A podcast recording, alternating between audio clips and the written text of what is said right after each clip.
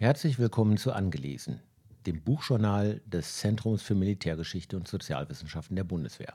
Heute stellen wir das Buch von Johannes Steinhoff Wohin treibt die NATO? Probleme der Verteidigung Westeuropas vor. Es erschien 1976 im Verlag Hoffmann und Campe in Hamburg sowie 1978 im Deutschen Taschenbuchverlag. 2019 bescheinigte der französische Staatspräsident Emmanuel Macron der NATO den Hirntod. Das war nicht das erste Mal, dass man am Zweck der Allianz zweifeln konnte. Zu sehr schien sie sich in der Vergangenheit immer wieder in Kleinigkeiten zu ergehen. Die Beispiele für absurde Streitigkeiten in der Allianz sind Legende. Griechenland blockierte zeitweilig den Beitritt von Nordmazedonien, weil sich in dessen Staatsname der Name der griechischen Provinz Makedonien widerspiegelt. Die autokratisch regierte Türkei tat Gleiches mit Schweden weil das nordeuropäische Land angeblich kurdischen Terroristen Asyl bietet. Der rechtspopulistische Ministerpräsident Ungarns scheint jüngst gar von Russland an Ungarn übergebene ukrainische Kriegsgefangene zurückzuhalten, wohl um Russland zu gefallen. Und als Musterbeispiel dient immer noch der Austritt Frankreichs aus der militärischen Integration der NATO im Jahr 1966-67 weil sich dessen Staatspräsident Charles de Gaulle nicht damit abfinden konnte, dass nicht die Grand Nation, sondern die wirklich militärisch potenten USA im Bündnis die einzig wirkliche Weltmacht war. Wohin treibt also die NATO, diese Wertegemeinschaft, wie sie sich selbst lange Zeit bezeichnet hat? Diese Frage stellte bereits 1976 Johannes Steinhoff der wenige Jahre zuvor als Vorsitzender des Militärausschusses der NATO an der militärischen Spitze des Bündnisses gestanden hatte. Und diese Frage hat immer wieder einmal oder geradezu permanent selten etwas von ihrer Aktualität verloren. Der Autor. Der 1913 geborene Johannes Steinhoff war einem Zweiten Weltkrieg erfolgreicher Jagdflieger und Geschwaderkommodore. Nach einer schweren Verwundung gegen Kriegsende und mehrjährigem Lazarettaufenthalt folgte eine Tätigkeit in einer Keramikfirma und anschließend als Referent im Amt Blank, dem Beauftragten des Bundeskanzlers für die mit der Vermehrung der alliierten Truppen zusammenhängenden Fragen. Ab 1955-56 war er bis 1974 Offizier der Luftwaffe der Bundeswehr. Bereits früh gewann er durch Verwendung im Militärausschuss der NATO 1960 bis 63 oder als Chief of Staff Allied Air Forces Central Europe 1965-66 tiefe Einblicke in das Funktionieren der Allianz. 1971 bis 1974 stand er als Chairman des NATO Military Committee, allein militärisch betrachtet, an der Spitze des Bündnisses. Dabei ist bemerkenswert, dass er dem Militärausschuss zuvor eben nicht als Generalstabschef bzw. Generalinspekteur der Bundeswehr bereits angehört hatte. Vielmehr war er als Vorsitzender des Militärausschusses der NATO der bisher einzige Seiteneinsteiger. In den Jahren seit dem Zweiten Weltkrieg hatte er alle großen Nachkriegskrisen miterlebt. Die Berlin-Blockade 1948-49, den Aufstand in der DDR im Juni 1953, die Ungarn- und die Suez-Krise 1956 wie auch die Berlin-Krise, die bereits im Amt Blank bzw. dem Verteidigungsministerium. Den Mauerbau in Berlin 1961 und die Kubakrise 1962 erlebte er als deutscher Vertreter im Militärausschuss der NATO in Washington und den Prager Frühling 1968 als Inspekteur der Luftwaffe. In allen Krisen konnte er das Handeln und Reagieren der Allianz und ihrer Mitgliedstaaten aus teilweise exponierten Positionen beobachten und so tiefgreifende Einblicke in das Funktionieren, das Agieren und die Handlungsmöglichkeiten der Allianz gewinnen. Ihm war dabei zwangsläufig aufgefallen, dass das Bestreben der NATO, Entscheidungen im Konsens, also einstimmig zu fällen, vielfach einem politisch entschlossenen Agieren im Wege stand. Und noch mehr konnte er beobachten, dass die NATO-Partner durchaus unterschiedlich interpretierten, was sie als Staaten zur Verteidigungsfähigkeit der Allianz in Europa beschlossen hatten. Das Buch. Es verwundert nicht, dass Steinhoff als im In- und Ausland gleichermaßen anerkannter, aber auch für sein scharfes, manchmal gar ätzendes Urteil berüchtigter General sich der Zukunft der NATO zuwandte. Dies tat er in seinem Buch in übersichtlichen Kapiteln mit klarer Sprache und unübersehbarer Diktion. Es ging ihm offenkundig um eine Analyse, was die Schwächen des Bündnisses waren und wozu aber die NATO fähig sein müsste. Steinhoff legte sein Buch als chronologisch sachliche Analyse vor, er widmet sich den damals einschlägigen Themen der militärisch abgestützten Sicherheitspolitik. Einführungskapitel NATO in der Krise. Einleitend beschreibt Steinhoff die militärpolitische Gemengelage, wie sie sich nach dem Zweiten Weltkrieg entwickelt hat. Zahlen zu Rüstungsbudgets der Staaten, im Westen rückläufig, das ist bis heute auch nicht neu, und Waffenarsenalen sowie Erläuterung zur Rohstoffabhängigkeit der westlichen Welt dienen ihm als Vorlage, mehr Engagement gerade von den westeuropäischen NATO-Staaten zu fordern. Tatsächlich setzte Anfang der 1970er Jahre eine gewisse Nachlässigkeit ein. Zahlreiche Staaten reduzierten ihr Verteidigungsbudget und teilweise auch ihren Streitkräfteumfang. Ein innerer Widerspruch zur damals einsetzenden Entspannungspolitik der Bundesregierung unter Bundeskanzler Willy Brandt ist nicht zu erkennen. Vielmehr sorgten die zunehmende Inflation und wirtschaftliche Rezession dazu, dass die Einzelstaaten ihr Geld woanders einsetzen wollten. Gegenüber Diktaturen, und letztlich war die kommunistische Welt nichts anderes, sind Demokratien dabei stets im Nachteil.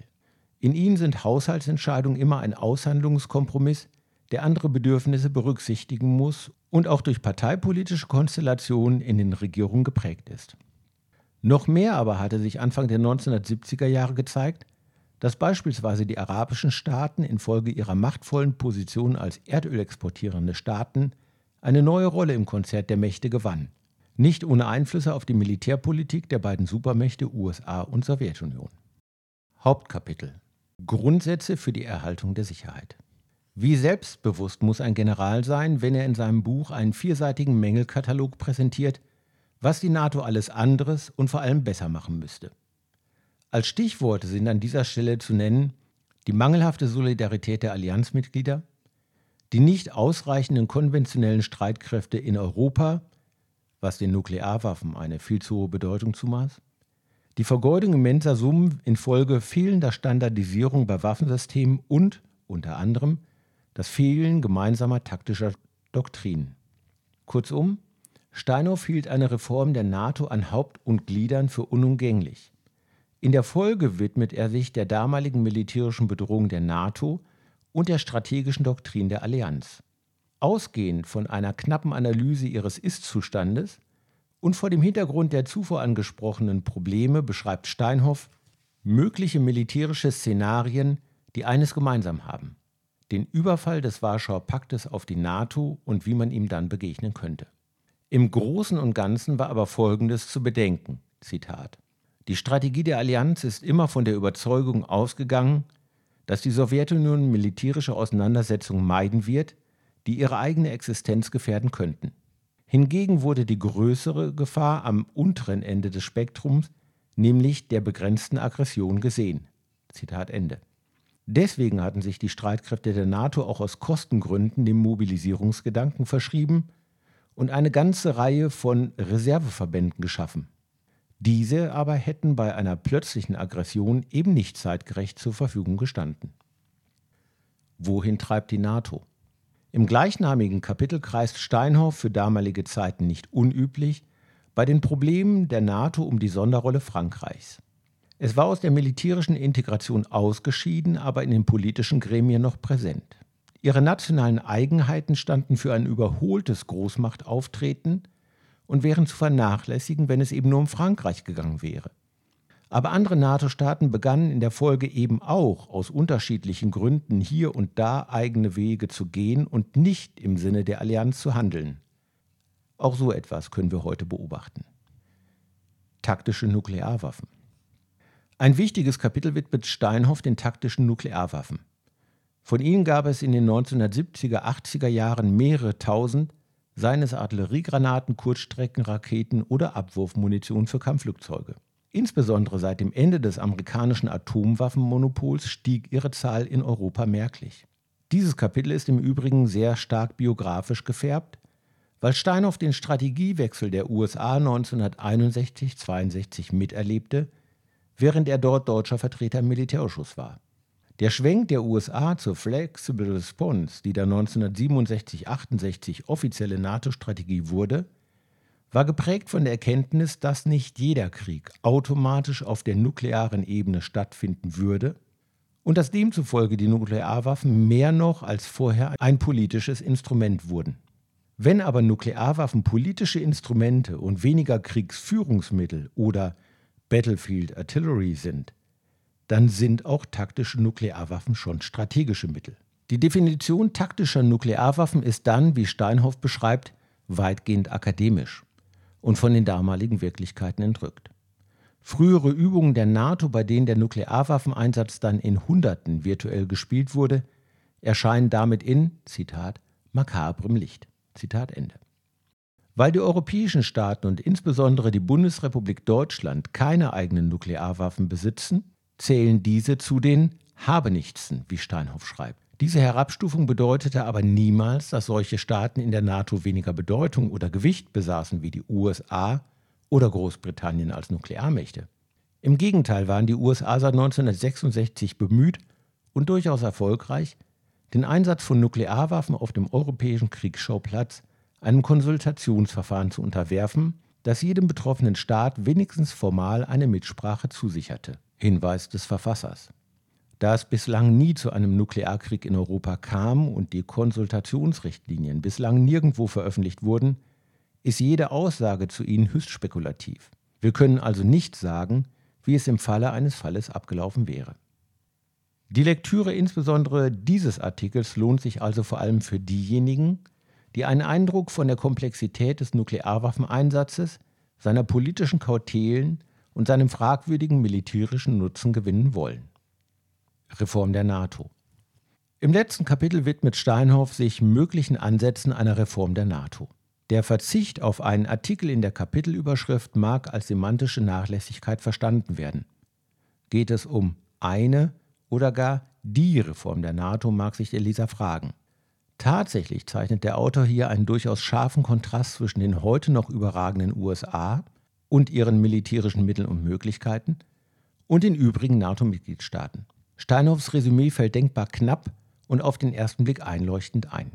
Wenn die NATO aus dem Blickwinkel von 1974 ihre politische und militärische Bedeutung erhalten will, muss sie geschlossener auftreten und agieren. Dazu zählen damals wie heute ein höheres Maß an Standardisierung von Waffen, Gerät und Verfahren. Anmerkung, dass in den 1960er Jahren nicht weniger als sechs NATO-Staaten den Lockheed F-104G Starfighter nutzten und später zahlreiche Staaten die Fahrzeuge der deutschen Leopard 1-Familie, waren erste gute Versuche. Eine europäische Rüstungswirtschaft wäre aus Sicht Steinhoffs zu gründen. Hierzu kann man nur flapsig feststellen, das ging meistenteils daneben. Erfolgreiche europäische Rüstungsprojekte gibt es fraglos. Dass sie allerdings wirtschaftlich erfolgreich gewesen wären, Stichwort Stückzahlen, kann man nicht behaupten. Und dass jede Nation ihre eigenen Vorstellungen von Nachschub hat, stört heute noch mehr als damals, als die NATO noch territorial überschaubar war. Ein Fazit. Man kann Johannes Steinhoffs Buch tatsächlich als eine Reformidee verstehen, die von ihrer Aktualität rein gar nichts verloren hat. Teilweise hören sich die nationalen Wünsche, Forderungen und Ansprüche in der Allianz, heute noch mehr als zu Steinhoffs Zeiten, an wie eine Kakophonie der Zwerge, wenn die mittlerweile 31 NATO-Staaten sich unfähig zum sinnvollen, einstimmigen Kompromiss zeigen, weil ein oder zwei ihre Extrawurst haben wollen. Wenn die NATO ihre unübersehbare Bedeutung für die Sicherheit Europas behalten soll, muss der Konsens im Bündnis neu belebt werden. Aber den Konsens hat auch Johannes Steinhoff nur schwer gefunden. Dennoch, alles, was er beschreibt, lässt sich fast nahtlos in die Jetztzeit übertragen. 1996-97 benannte Bundesverteidigungsminister Volker Rühe die Kaserne der 3. Luftwaffendivision und der früheren Wehrmacht-Luftkriegsschule 2 in Berlin-Gatow sowie das Jagdgeschwader 73 in Lage bei Rostock nach Johannes Steinhoff. Er begründete diese Benennung mit der hohen Anerkennung, die sich Steinhoff als Offizier der Bundeswehr in der NATO erworben habe.